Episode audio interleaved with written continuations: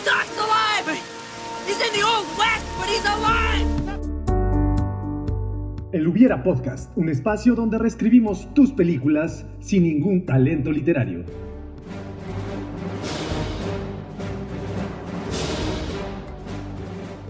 But tonight, we in hell! Porque nosotros creemos que el Hubiera sí existe. Slave! Will you remove your helmet and tell me your name?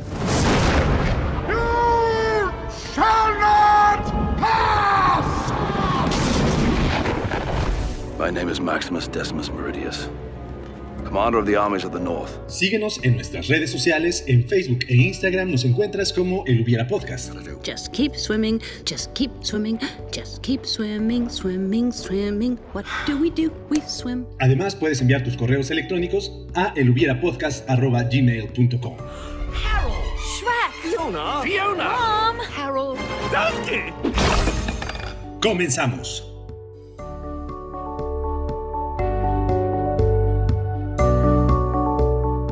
I'm a friend of Sierra Kana. I was told that she's here. Could I see her, please? No, can't see her. She's making a statement. Look, it may take a while. You want to wait? There's a bench over there.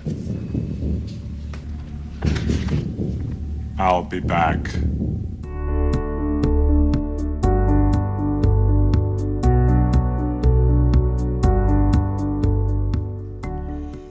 Amigos y amigas del Hubiera Podcast, bienvenidos a una transmisión más.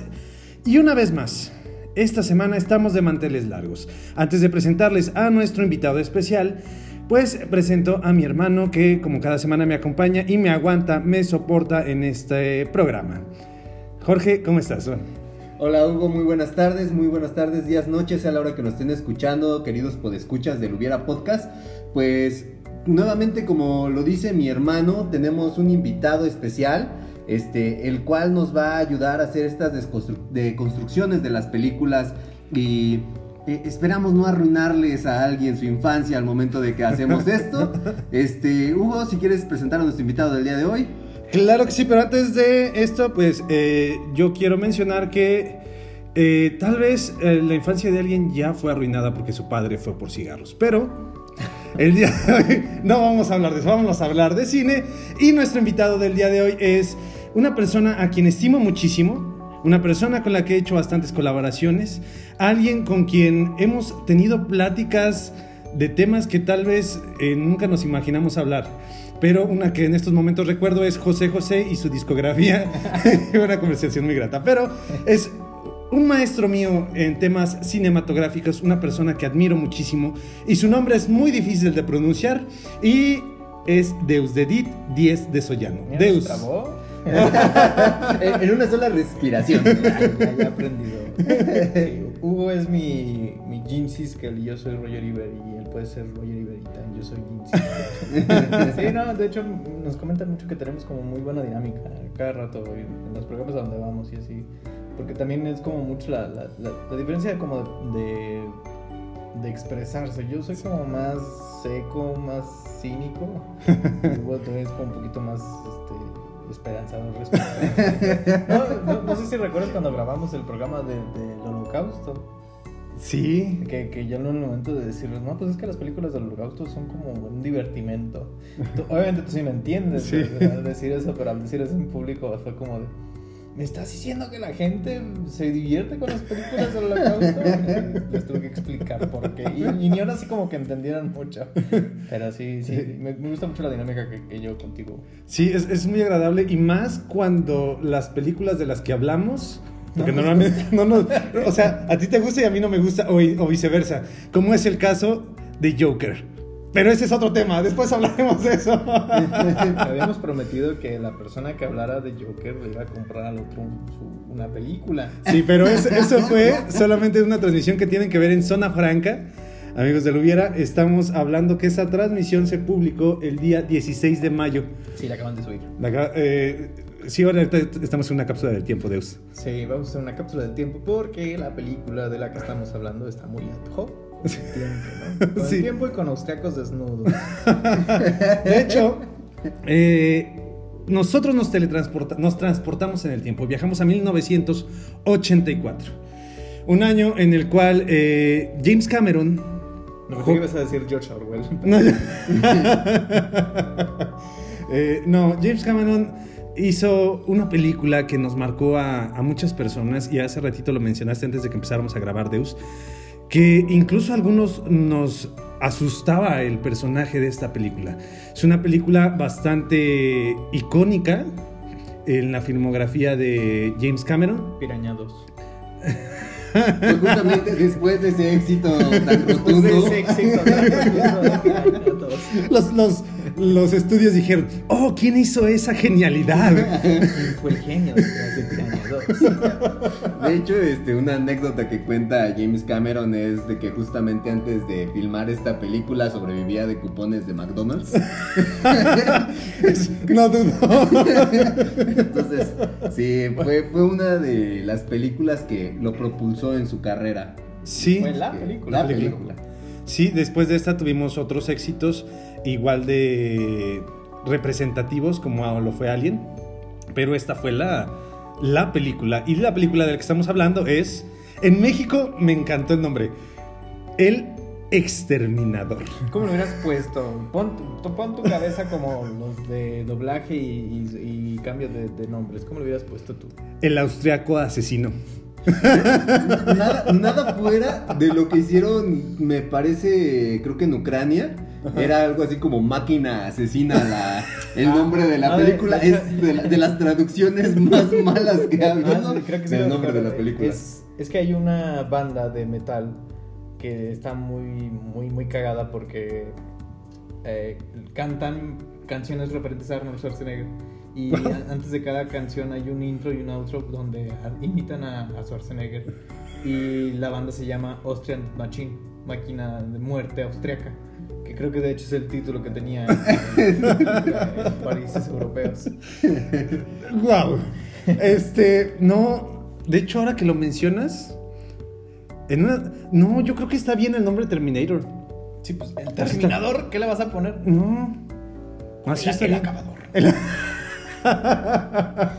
El que acaba con todos. El que acaba con todo.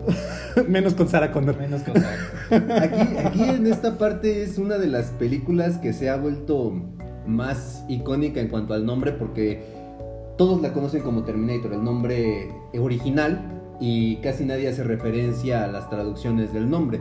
De hecho, a mí me viene a la mente otra película de Tarantino que es Pulp Fiction. Tiempos En, violentos. en México se llamó Tiempos Violentos. Y, todos la conocen como. Pulp Fiction. Pero Pulp Fiction se llamaba Pulp Fiction eh, Tiempos Violentos, ¿no? Eh, ex- eh, Terminator se llama Terminator. El exterminador. El exterminador. Si estás pendejo. ah, cabrón, ¿qué significará Terminator? Ah. Ahora también otra parte de esto es de que, por ejemplo, mucha gente, digamos, este, la generación de, de mi mamá, este, al no poder pronunciar el Arnold Schwarzenegger, este, mejor le decían el Terminator. Ah, y en esa película sale el Terminator. Oh, o sí, sea, sí. porque, porque realmente el pronunciar el Schwarzenegger de repente sí era Mi mamá- complicado. Mi mamá le dice Chagernagger. Siempre ha dicho eso. Tengo que hablarle a mi mamá, verga, a nuestra mamá. para, que, para que nos diga cómo que pronuncie el apellido de Arnold. Y ustedes pongan en sus comentarios cómo le ponía. Su mamá. su no, no sé si le ponía. ¿Cómo, cómo, cómo No, no nombra- sean tan cómo- explícitos. ¿Cómo nombraban a Schwarzenegger sus mamás? Le ponía una máscara al esposo, ¿no? Con el dientito separado. Ya, hasta le marco a mi mamá y me va a decir, ¿qué chingadas quieres? ¿Para qué me estás fregando por eso? No, ya, ya estamos desvariando mucho y tenemos que empezar a hablar del tema que nos, eh, que nos reúne el día de hoy, que es como tal, pues hacer las modificaciones, porque si no, pues se nos acaba el tiempo y no alcanzamos a terminar. Pues vamos a empezar con los primeros, hubiera, eh, primero los datos curiosos y de ahí lo que se desprenda. Ok, bueno, para empezar, esta película nos presenta un futuro eh, que se va a suscitar dentro de nueve años. Eh, Entonces, Yo estoy- creemos que estoy emocionado. qué es lo que va a pasar en- dentro de nueve años. Entonces, este, pues dentro de, de estos datos, eh, Arnold iba, acababa de filmar su película de Conan dos años antes. Una obra maestra, me atrevo.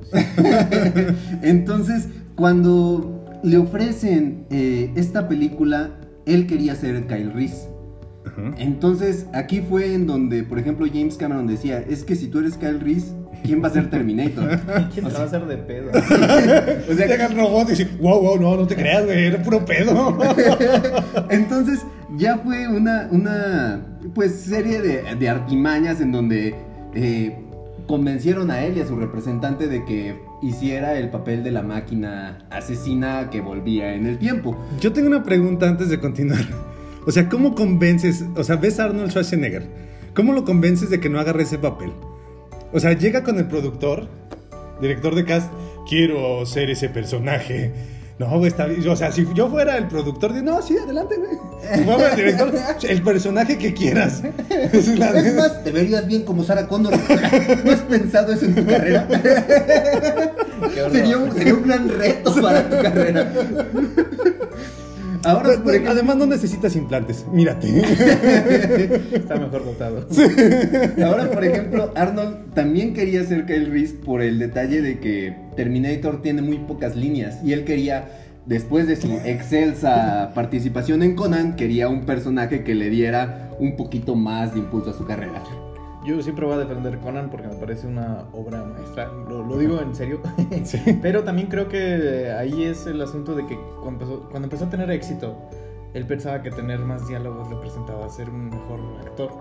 Pero lo- la, la bondad aquí es que James Cameron entendió como las virtudes que tiene Schwarzenegger. O sea, es un tipo mamado, es un tipo muy seco y pues qué mejor manera de representar eso en el cine que siendo un robot que no tiene tantos diálogos.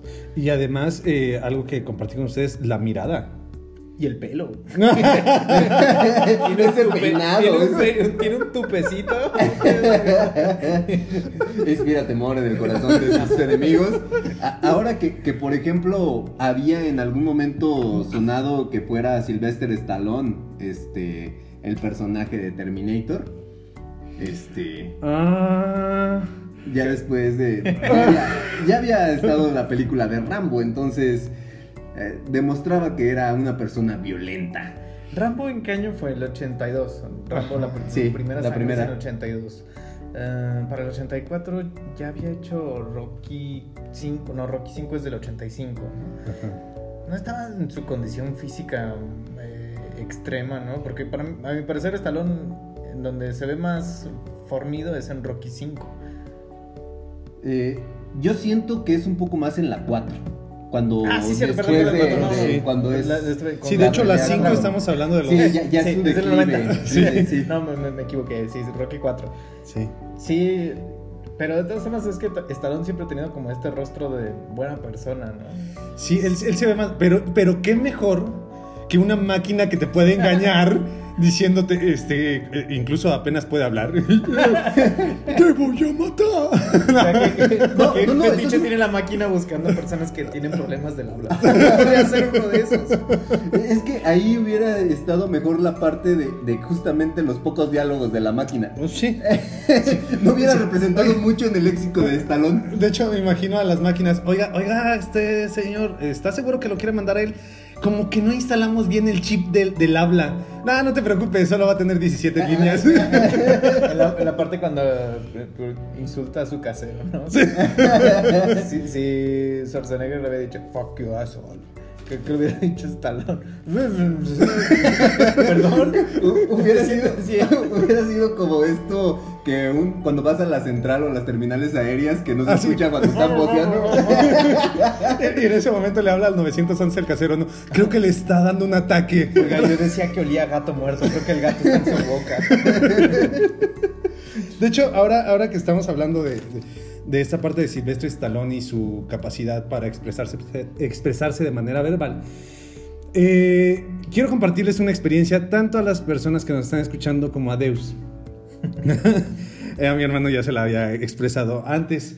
Eh, para prepararnos para este podcast, pues siempre vemos la película con anterioridad, pues para tener como más fresco los datos.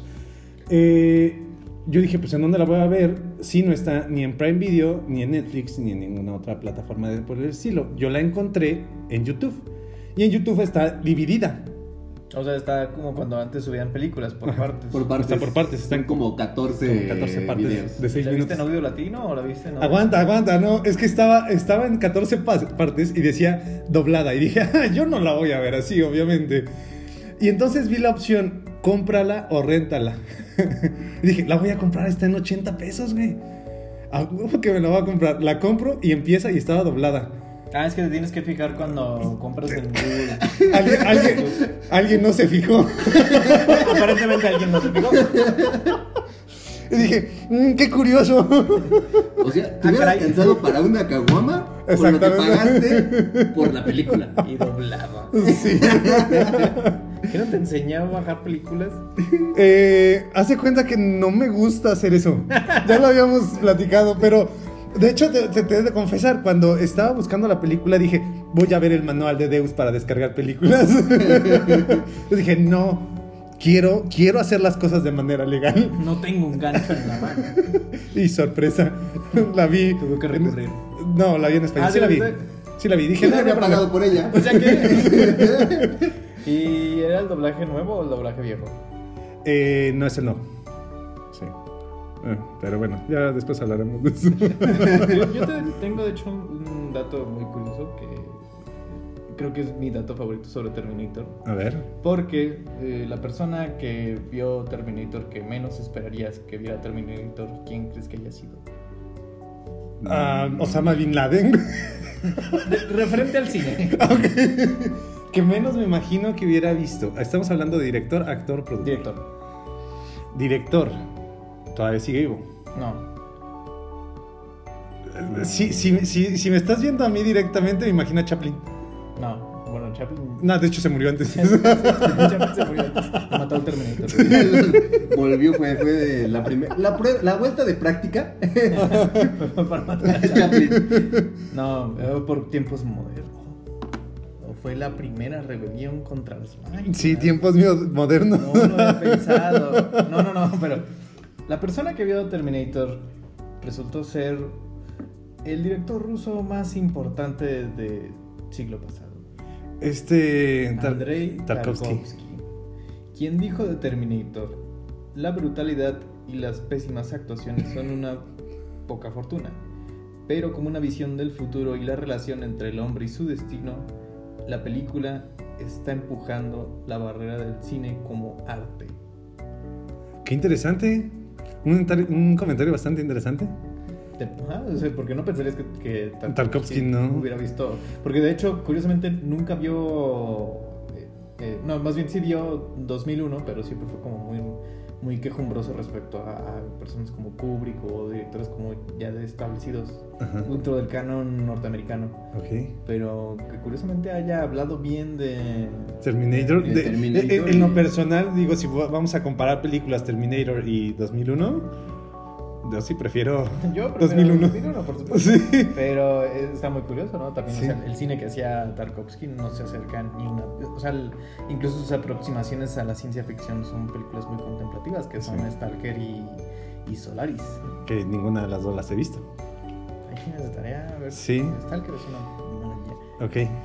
Ahí lo tengo tarea. Bueno, seguimos. escucha también, pues sería esa tarea a lo mejor el de ver esas películas. y Sí, porque de hecho parece. la próxima semana vamos a hablar de Tarkovsky aquí en el Perfecto. programa. No, no, de hecho, y sonaba muy mamón, pero están en YouTube gratis todos. Sí, Tarkovsky y este otro director que se me va su nombre, que está, eh, él no estaba en discusión con él, sino la crítica siempre los ha puesto como, este es el mejor del siglo pasado, no, este es el mejor Bergman. Bergman.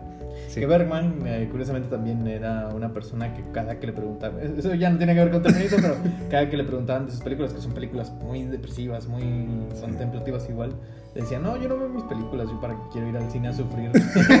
y, y él era muy defensor, curiosamente, de películas de James Bond. Wow. Decía, no, pues una de mis películas favoritas es Goldfinger. Pues, ¿cómo? Qué. ¿Es en serio? Pero bueno, ya nos estamos desviando y tenemos que continuar. Llevamos 17 minutos y estoy seguro que 15 de esos 17 Y minutos... hemos dicho el título de lo que estamos hablando. ok, bueno, entonces eh, vamos a arrancar con nuestro primer hubiera. eh, justamente es qué hubiera pasado eh, si el casting hubiera sido diferente. Ujú. Ujú. Que creo que es el más afortunado de los cambios posibles que podríamos imaginar. Porque creo que Terminator, como yo les menciono, no es una película que tenga muchas fallas, o sea, que tú digas, ay, qué pésima película. O sea, el presupuesto, incluso siendo tan bajo, no lo, no lo percibes. El- o sea, la escala de, de la tensión, la escala de las actuaciones incluso son muy buenas. Pero lo que siempre les...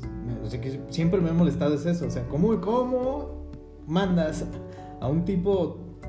a un ex Olimpia a, a hacerse pasar como humano. O sea, la- lo curioso quizás sería como tomando esta referencia de la cosa, ¿no? Ajá. De Joe Carpenter, en la que no sabes quién es la cosa porque se hace pasar por humano, o sea, tiene la apariencia humana, pero obviamente no actúa como humano.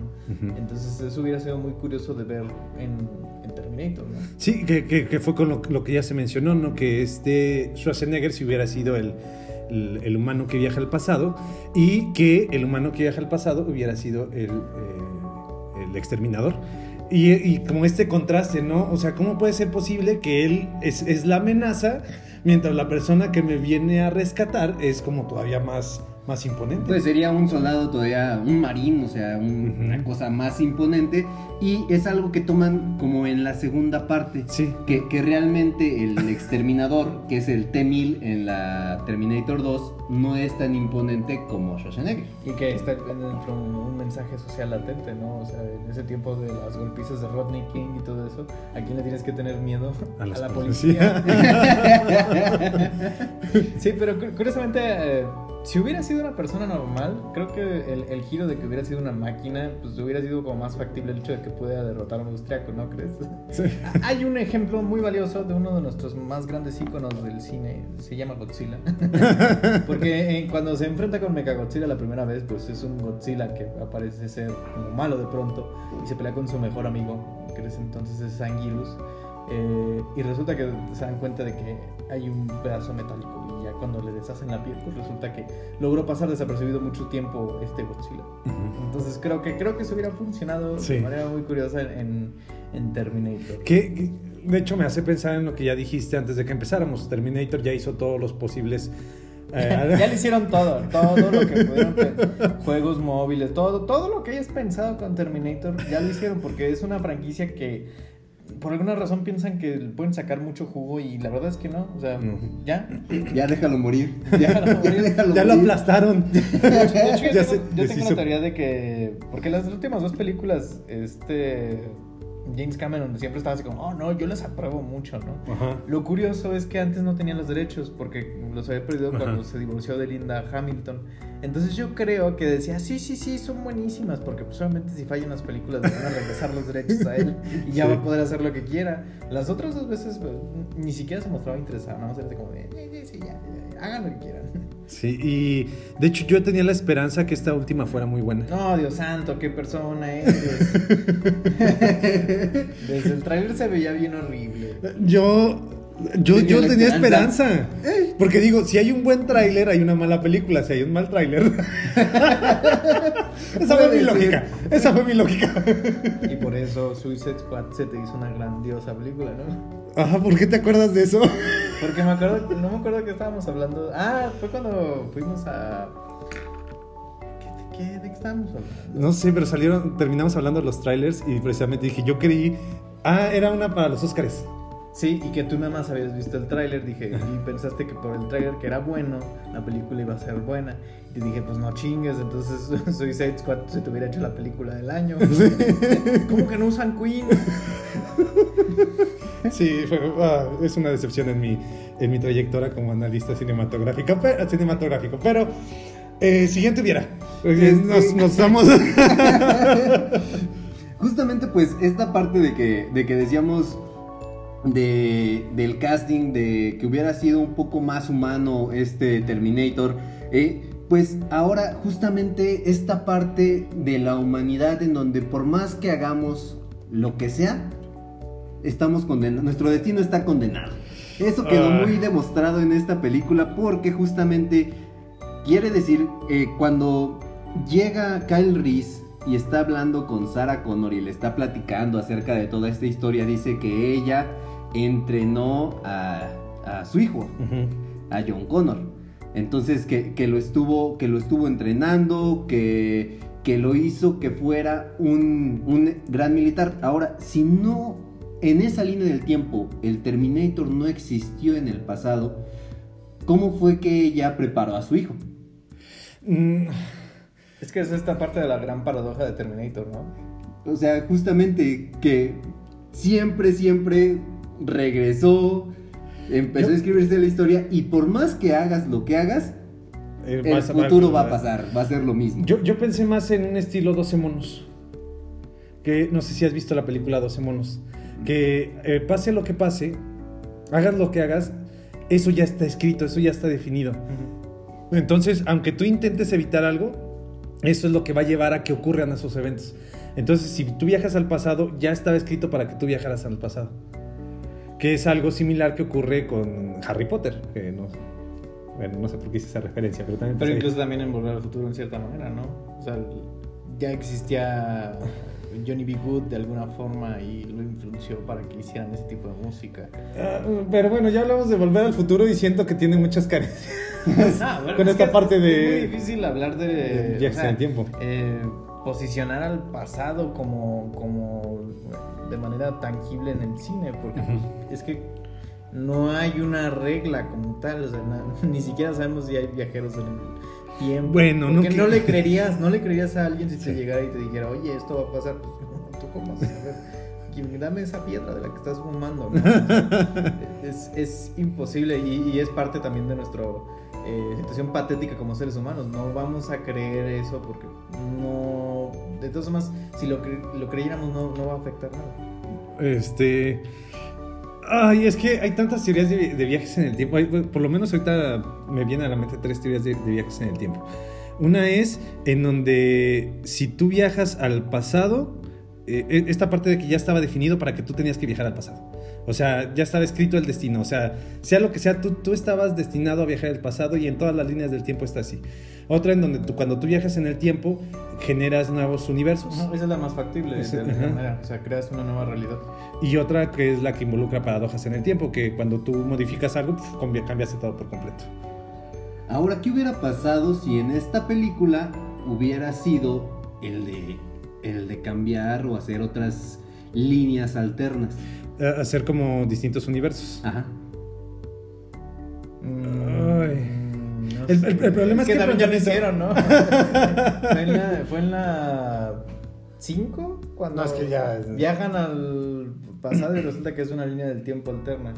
Es que a mí me, me, me brinca un poco, eh, pero creo no es tan factible en, por lo menos, si nos centramos solamente en Terminator, en la 1, no es tan factible, por lo menos, saber si se genera otro otro futuro o otra línea alterna porque eh, ya no pueden regresar o sea el Terminator y el Sí, ya de no hecho el viaje al tiempo es algo muy arcaico y que cuesta mucho, mucha energía, no lo pueden hacer muy seguido. no lo que ocurre ahí es que destruyeron la máquina fue lo que pasó ahí este mandan a este siempre se me Kyle Reese. Kyle Reese, ya van ¿Cuántas veces que te lo mencionamos. Kyle Reese que, que viaja al pasado y él le dice a Sarah Connor, es que lo destruimos.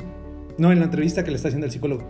Creo que es al psicólogo, dice, es que lo destruimos, ya no podemos regresar al futuro, ya no hay forma. Entonces no hay forma de saber si se genera otro universo, basándonos solamente en esta primera. Lo cual, pues realmente sería pues algo, algo bueno para los seres humanos porque con esta primera película era, pues ya ganamos nosotros la guerra.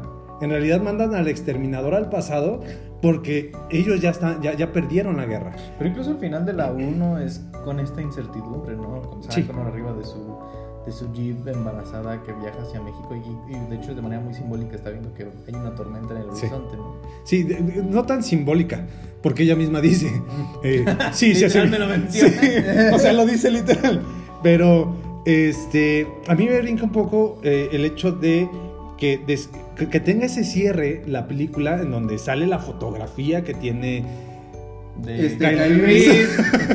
Justamente en donde hace este vistazo al futuro que tiene como esa, esa visión de, de cuando él estaba y que llega un exterminador a la base humana Sí. que tenían, en donde saca justamente esta foto de Sarah Connor que se la toman al final. Que, que para mí se me hace como que entonces es- la, la idea original de James Cameron es decir, tu destino va a ocurrir, no pase lo que pase, sino va a ocurrir porque está escrito que así tiene que ocurrir.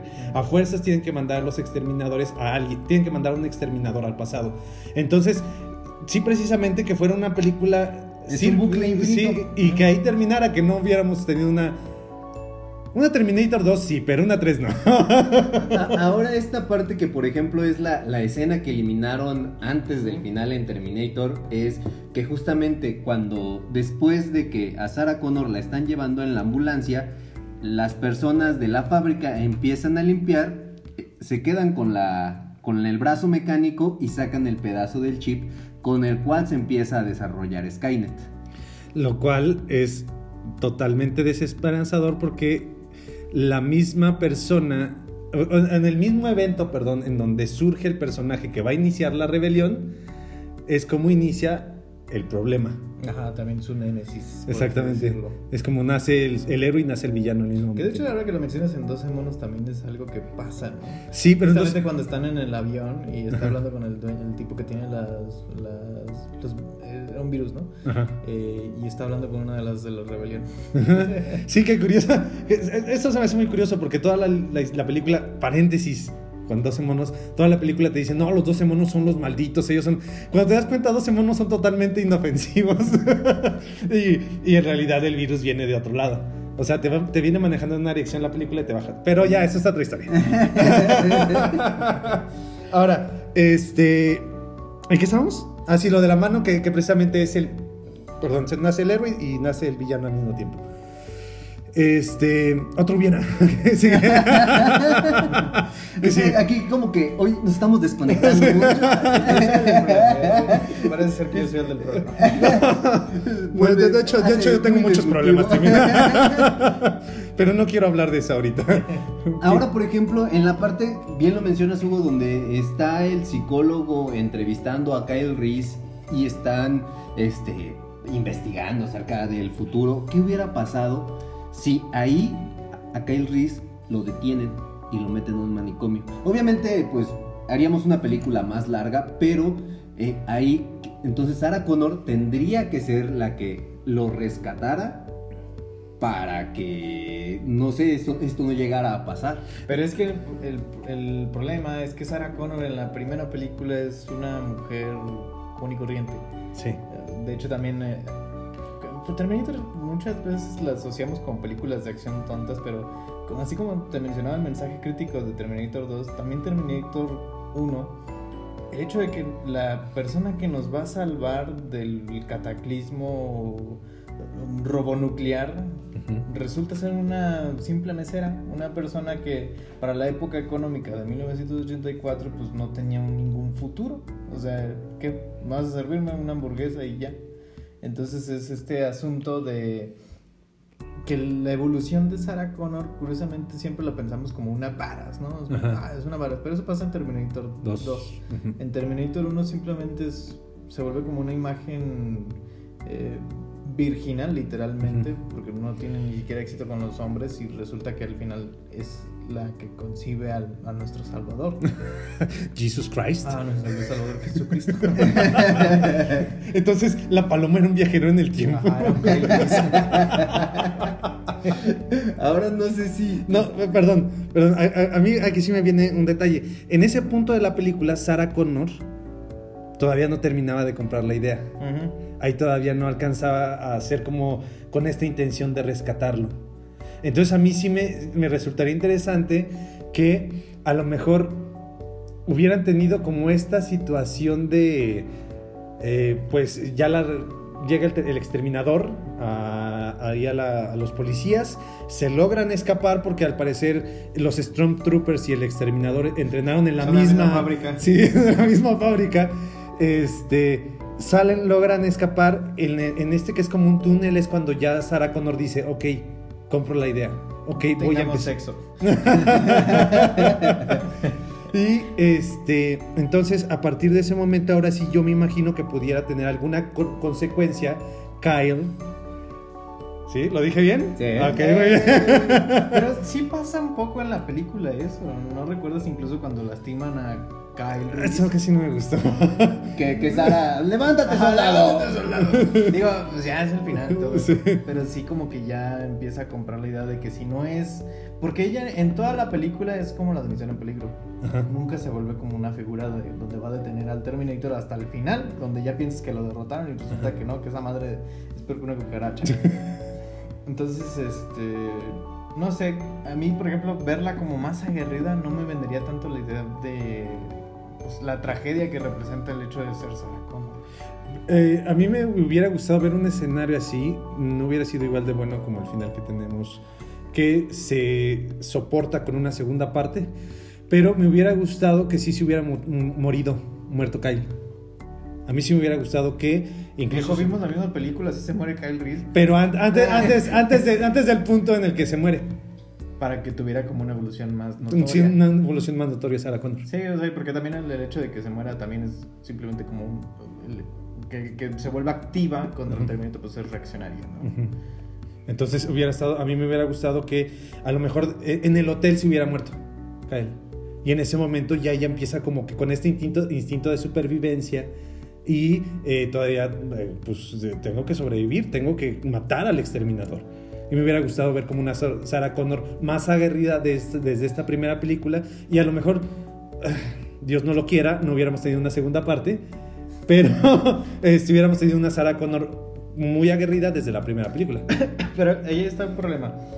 Si vuelves a Sarah Connor aguerrida, Terminator 2 es la mejor película de la historia, lo siempre lo digo. Pero el personaje de Sarah Connor se me hace muy caricaturesco. ¿Por qué? Porque es, es como muy exagerado para mi parecer. Ok. Y creo que todavía se siente como entendible en Terminator 2 porque nadie le cree. Ajá. Pero a partir de las otras películas y las series de televisión, hacen una caricatura de eso, como de, sí, una vara, sí, ya de pronto sabe usar todas las armas del mundo, no tuvo nunca preparación militar, ya sabe hacer todo. Pero eso no tiene que ver con el hecho de que nada más tenían pensado hacer una película. Sí, es una película, ya. O sea, o sea, exactamente. Entonces, a lo mejor Sarah Connor. Perdón, si hubiéramos tenido en la primera película una Sarah Connor, Connor aguerrida, en esta versión no hubiera sido caricaturesca. Porque Pero- es la primera visión de James Cameron. Pero si hubiera sido aguerrida desde la primera película, creo que se hubiera sentido muy barato. Terminator es una de estas películas igual que Tiburón, que es una idea barata, generada con una persona que logra establecer un estándar de calidad más allá. Entonces, de que se sienta como más factible la idea de, de que un robot llegue del futuro, ¿no? Entonces, como todos estos elementos de suspenso y todo esto, porque es lo, como lo que te menciono, Terminator al ser una película de horror, tiene que representar a Sarah Connor como una eh, Final Girl, como una damisela en peligro, como, un- como Laurie Strode en Halloween, por así decirlo.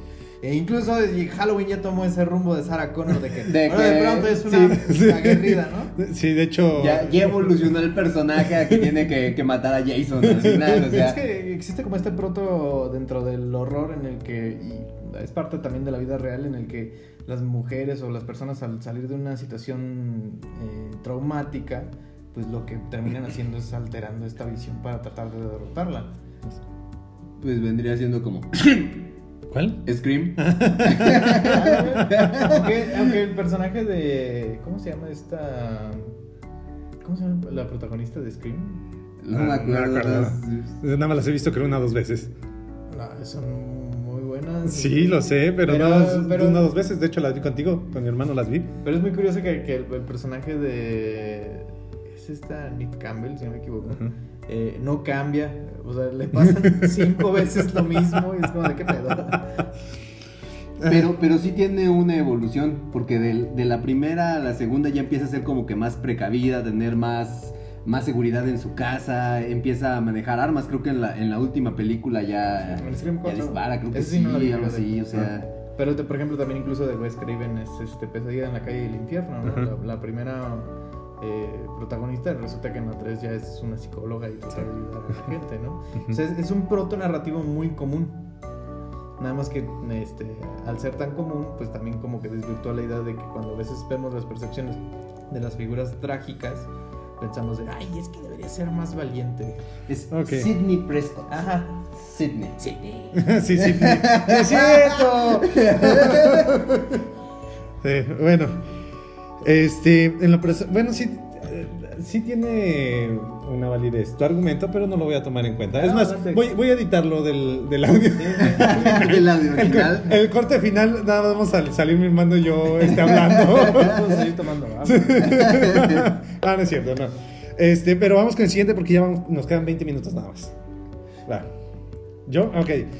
Antes, antes de proceder yo a un hubiera que yo tengo en, en mente, a mí me gustaría eh, que nuestro invitado nos compartiera un, un hubiera que se imagina de esta película porque ya lo mencionó y se me hace bastante, bastante peculiar y creo que funcionaría bastante bien. Pero este involucra, creo yo, todas las, este, toda la saga. Sí, así como Terminator. le mencionaba aquí a, a mis amigos, eh, no creo que Terminator. Sí, somos amigos todos. Sí, son- Tenemos anillos de mejores amigos.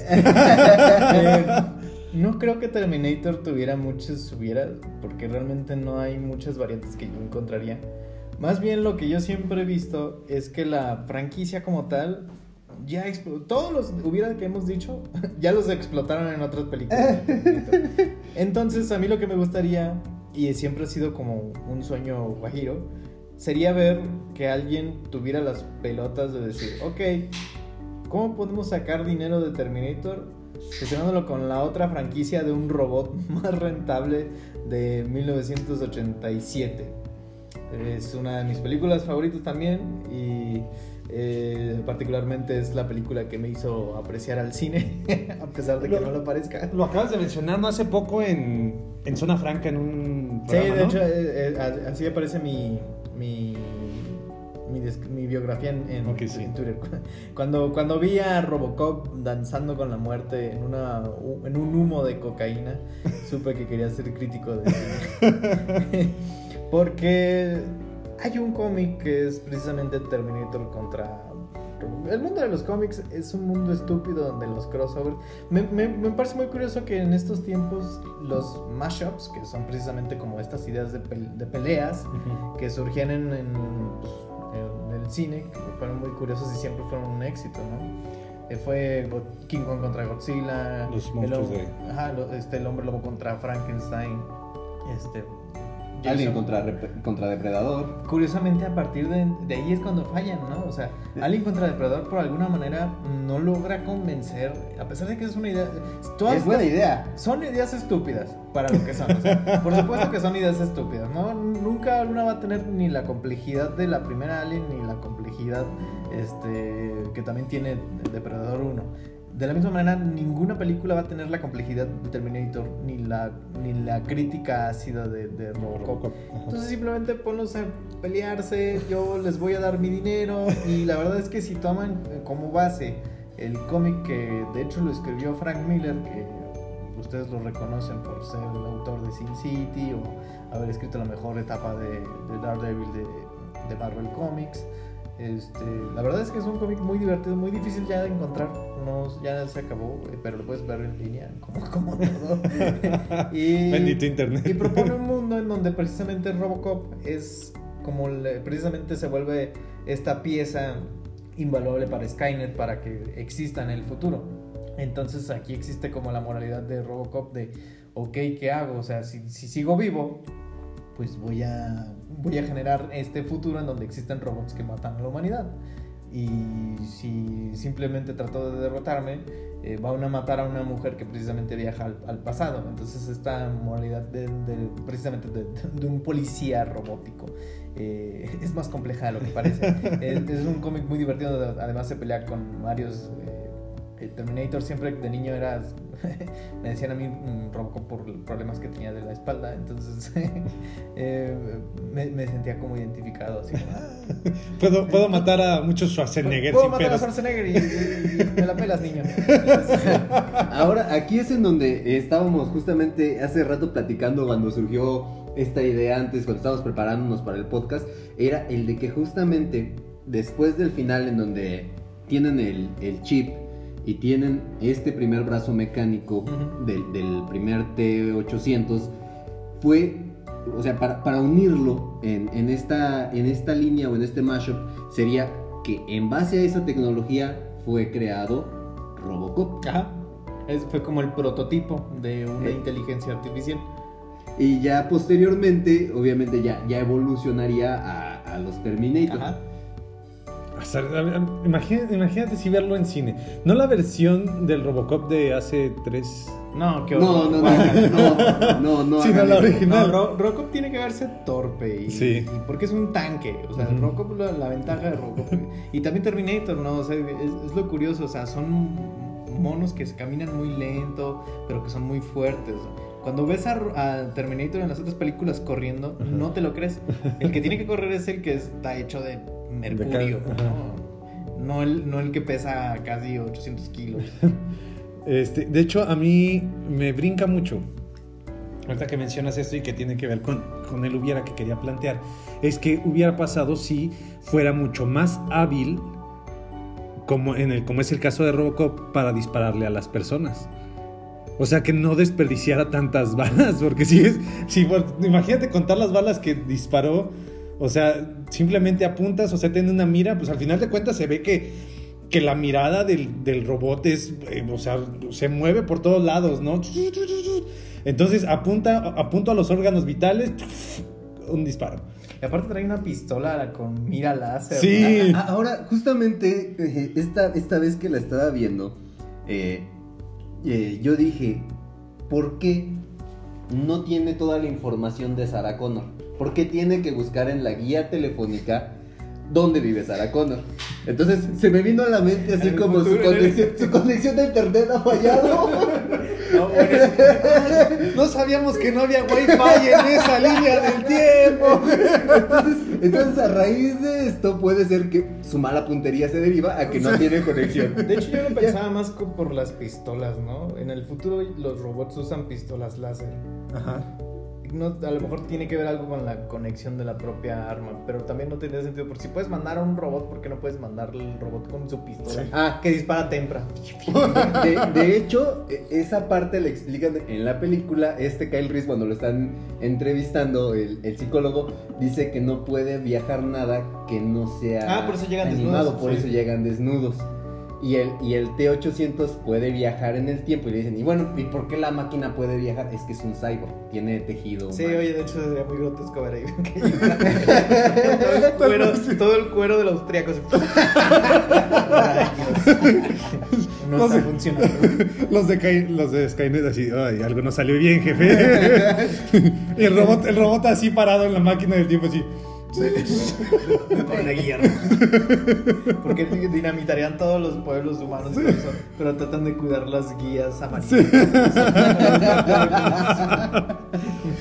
Este, de hecho, a mí lo que me brincó, yo dije, ok, no tienen fotografía de Sarah Connor, no saben, supongamos que no tienen información de Sarah Connor, porque al final de cuentas del, del que saben es de John. Ajá. Ok, tienen toda la información de John, pero no de Sarah. Vamos a dejarlo ahí. Sí, Está porque se supone que eliminaron toda noción de. Toda la civilización. Toda la civilización. Ajá. A ellos no les importa la historia de la De humanidad. manera- exactamente. Sin embargo, cuando ve la fotografía en la cartera, dice, oh, sí, es ella, es Sara. Yo dije, ¿cómo la reconociste? A lo mejor en el futuro sí es como la Virgen María y tiene. Ah, Tiene, tiene la Bueno, imagen de en, Sarah en Connor. ese caso, ¿por qué cuando llegaba con las otras Saras Connor las veía, no decía, ah, no eres tú y se iba? Pues le cagan los humanos. me, me imagino, me imagino esta parte de, de- de los cholos del 2029 con su Sarah Connor tatuada en Ah. Así en la pared. En la no, pared. No, no pases por ahí porque hay una Sara Connor pintada, nos van a saltar. y el robot ya desvalijado. Sí, sí, sin piernas arriba de unos tabiques.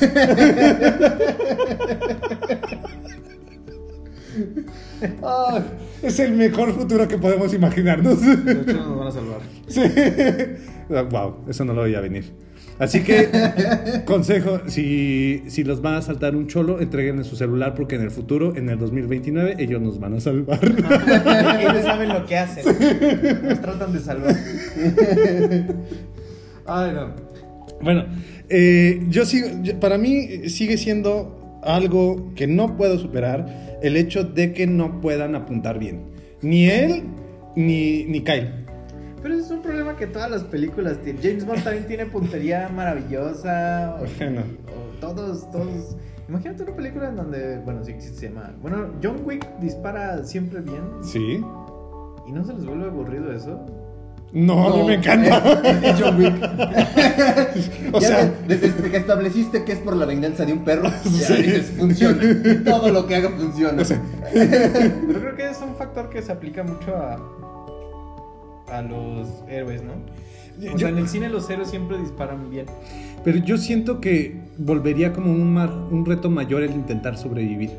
Porque entonces, o sea, incluso este hecho de que te, como cuando está en el bar que tiene que moverse como entre las personas, pues es decir, güey, o sea, estás utilizando a las personas como escudo, entonces también le das como otro, otro matiz al personaje, en donde en realidad no, Sarah Connor podría ser no una persona buena, sino una persona que busca sobrevivir, sin importar lo que pase.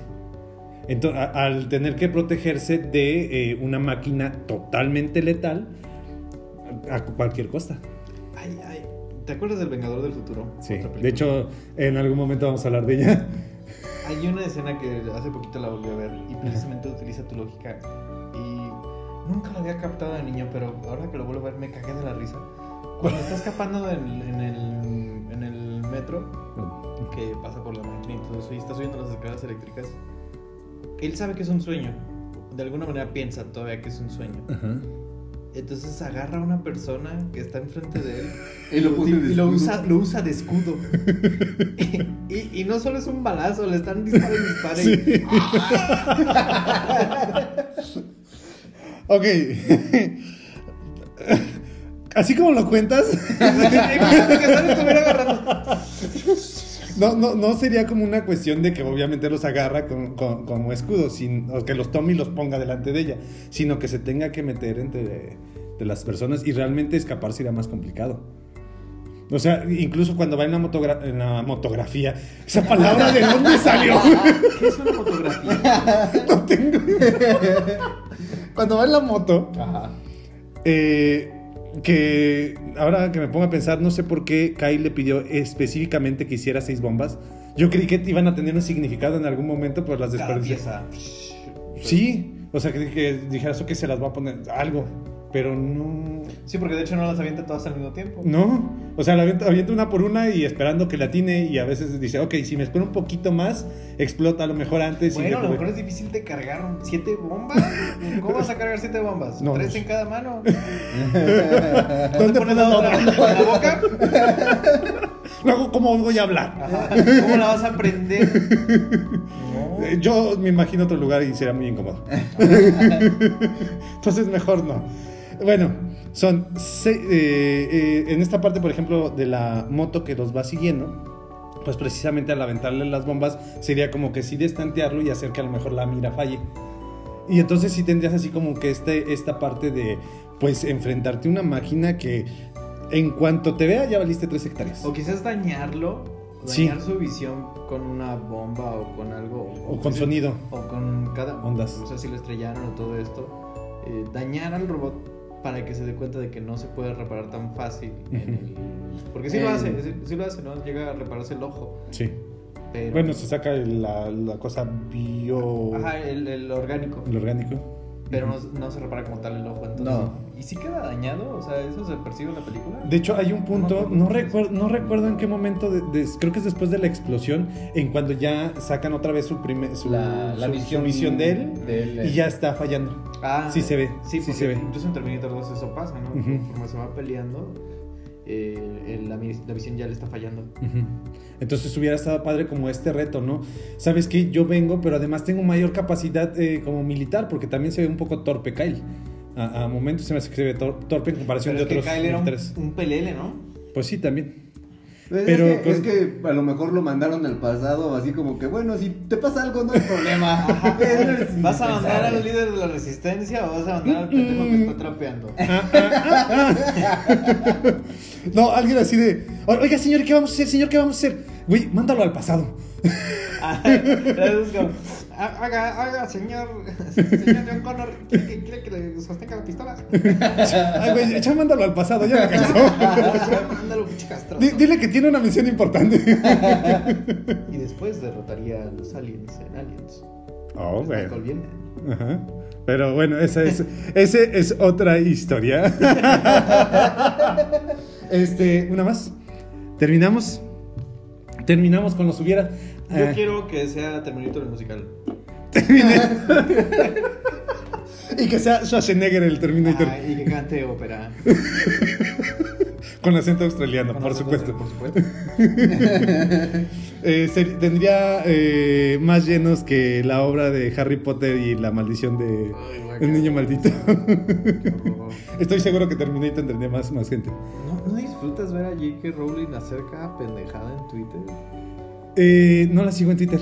Eh, Y no los- no he seguido cadenas. eh, Es como la, la vez que publiqué de. Hoy se conmemora el aniversario de la batalla de Hogwarts. Ah, sí. Pero me parece de muy mal gusto recordar Ah, sí. esto cuando estamos sufriendo una pandemia. Entonces, ¿para qué lo mencionas, o sea, cada cosa que dice en Twitter es como de, güey, cállate. que- como cuando dijo que los magos no usan inodoros y que simplemente tienen la facilidad de defecar en cualquier parte y utilizan su magia para desaparecer su caca. No, no desaparecen, la voy invi- invisible. Es lo peor. y eso al parecer es canon. No. Maldita sea, me Fíjate acaban cómo- de estropear la regla de los 5 segundos cuando se me cae algo. En Hogwarts. Hay muchos casos de cólera. en Hogwarts. Nadie sabe por qué. ¿Por, por qué no puedo entrar en contacto directo con mi caramelo? Porque hay una capa transparente y viscosa. ¿Qué es este olor? Guácala. No, eh, hay una película con Ben Stiller y, y Jack Black. En donde Jack A la Black. envidia que hace la caca envidia. invisible. No, no, no la hace invisible, la teletransporta a otro Ah. lugar. Entonces, eh, por lo menos hagan eso, ¿no? Para no ir caminando y de repente sentir esponjosito y dices, pues, ¿qué pasó si no pise nada? Sí, pero a ver cómo, cómo denigra su propia obra es bastante curioso. Eh, es triste porque como escritora, su, su saga original, que es del 1 al 7 de Harry Potter, son muy buenos. No he terminado Harry Potter de lectura. ¿No? Yo voy en el 2, de hecho. No, a, a mí me gusta mucho porque siento que sí tiene una muy buena habilidad para escribir J.K. Rowling. Sin embargo, ya todo lo que hizo después de Harry Potter y las Reliquias de la Muerte fue donde explotó. Del guion de. Animales, animales fantásticos. Animales Fantásticos. Ay, sí. De No. porquería. Desde el primero a mí me desconecta. Sí, ¿verdad? Sí, desde el primero. Ya el segundo ya sí, ya es muy malo. Pero bueno. Esa es otra historia. Esa es otra historia. Es algo que nos pasa muy seguido. O sea, ya se imaginarán, empezamos hablando de cine, no recuerdo de qué película estábamos hablando esta ocasión y terminamos hablando de José José y Juan yo, Gabriel. recuerdo, que- yo lo recuerdo muy bien. Eh, no recuerdo nunca fechas porque los números siempre se me hacen muy difícil. Ajá. Pero sé el hilo que llevábamos. Estábamos hablando de X-Men. Y luego estábamos hablando, porque te dije, ah, pues vamos a comer. Y fuimos a comer en McDonald's y yo me compré una promoción de dos hamburguesas con otras hamburguesas de 20 pesos. Y estábamos hablando y de hecho fue cuando falleció José José Sí. y hablamos de cuál sería tu proyecto de sueño y te dije, Ah, sí. a mí me gustaría hacer una biopic o de José José o de los Beatles. Pero que cada biopic de los Beatles fuera por disco. Porque estábamos hablando también de, de Yesterday. Y no, sí, de Yesterday y, y de la asquerosidad que había sido Yesterday. Y al final de cuentas, sea lo que sea, estoy seguro que tocamos el tema de Bohemian Rhapsody. Porque eh, por alguna razón debí de haberlo hecho. No, lo en ese momento no lo hablamos. ¿No? Ya lo habíamos hablado antes. Bueno, como sea, se acabó el tiempo. se nos acabó el tiempo. Este, hermano, ¿algo que quieras agregar? No, pues muchísimas gracias a todos nuestros podescuchas y llegaron hasta esta parte del podcast. Les agradecemos la permanencia. No se olviden seguirnos en nuestras redes sociales. Nos encuentran como el Hubiera Podcast. Tanto en Facebook como Instagram y eh, este, nos pueden mandar correo electrónico. También ahí en el intro aparecen todas nuestras redes sociales. Si no llegaron aquí, escuchen el intro. Está bien chido. Escucharon el intro. y ya que escuchen el intro, pues lo escuchan otra vez. el hubiera podcast arroba gmail.com. Sí, este. Deus. Deus. Eh, a mí me pueden encontrar en Zona Franca, escribo generalmente, ya tengo rato que, que no publico ahí, pero tengo precisamente una historia sobre las vaginas en los cómics que estoy terminando. eh, está muy curiosa la historia al respecto, porque de hecho el que hizo eso fue Alan Moore y cómo cambió la, la noción de los cómics. Eh, y también hago mis cápsulas de recomendaciones o de platicar de cine, eh, sea con Hugo, sea con un invitado precisamente de alguna labor cultural o artística, y platicamos de sus películas favoritas. Eh, están ahí, los subimos, y también trabajo en el Festival de Guanajuato escribiendo también de cine. Ahí tengo un texto de Gremlins 2 que acaba de cumplir 30 años. Y nada más agregar, si los que nos están escuchando se les hizo raro que Deus hubiera dicho un análisis de vaginas en cómics, eh, pudiera a lo mejor así de entrada como, como brincar un poquito eh, al momento de escuchar eso, pero les recomiendo que cuando salga lo sigan porque acaba de... ¿Ya lo terminaste el escrito de Jurassic Park y las sí, familias? ya lo subí. Ya sí, está. no, eso no, no lo, no lo he visto, pero es, es interesante porque esos temas que pudieran parecer como un poquito eh, inconexos, Banales. banales, eh, Deus encuentra la conexión y terminan siendo muy buenos. Entonces, si tienen la oportunidad de seguirlo, háganlo. Ya lo dijo Zona Franca y en el GIF, Festival de Guanajuato. Zona franca, vaginas. Pero bueno, eh, se nos acaba el tiempo y no me queda a mí más que decirles que recuerden, primero, muchas gracias, ¿cierto? Muchas gracias a todos ustedes, muchas Gracias gracias, ti. Deus, muchas gracias hermano. Eh, y pues no me queda más que decirles que el cine es la oportunidad que tiene la fantasía de ser realidad y la realidad de ser fantasía. Nos escuchamos la próxima semana. Lo dije bien. えー、え ー